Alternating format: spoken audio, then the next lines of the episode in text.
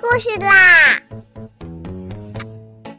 听燕燕老师讲故事啦！我爱听故事。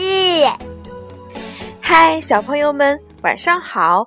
我是东方爱婴融成中心的燕燕老师，又到了听燕燕老师讲故事的时候啦。现在，请小朋友们自己在床上躺好，我们一起听故事。今天的故事名字叫做《简单》。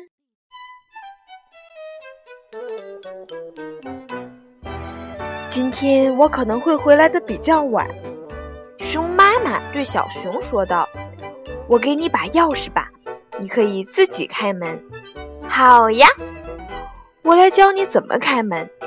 熊妈妈叫小熊和它一起站到了门边，看，把钥匙插进锁孔。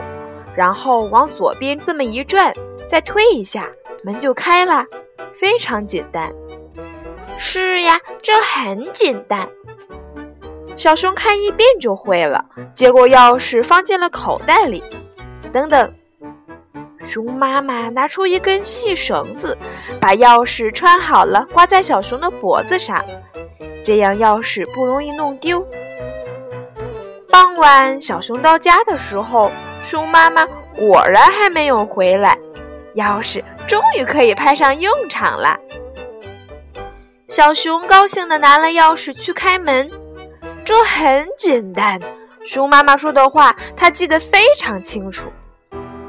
第一步是把钥匙插进锁孔。哎呦，小熊觉得脖子被勒得很疼，挂钥匙的绳子太短。钥匙去碰锁孔的时候，他就得低下头，弯下身子贴近门。可是这样一来，眼睛就看不进锁孔了。磨蹭了好一会儿，还是没找准锁孔。小熊的额头都冒汗了，一直背着的书包这会儿变得特别重。哎，还是先把书包拿下来吧。小熊站直了身子。把书包脱了下来，放在了门边。再次拽着钥匙弯了腰往门边凑的时候，小熊忽然想到，书包可以脱下来，钥匙也是可以的呀。钥匙从脖子上拿下来以后，把它插进锁孔，就变得非常简单了。好了，现在是第二步，往左边一转。可是哪边才是左边呢？聪明的小熊当然不会分不清左右。妈妈说过的嘛，拿碗的是左手，拿筷子的是右手。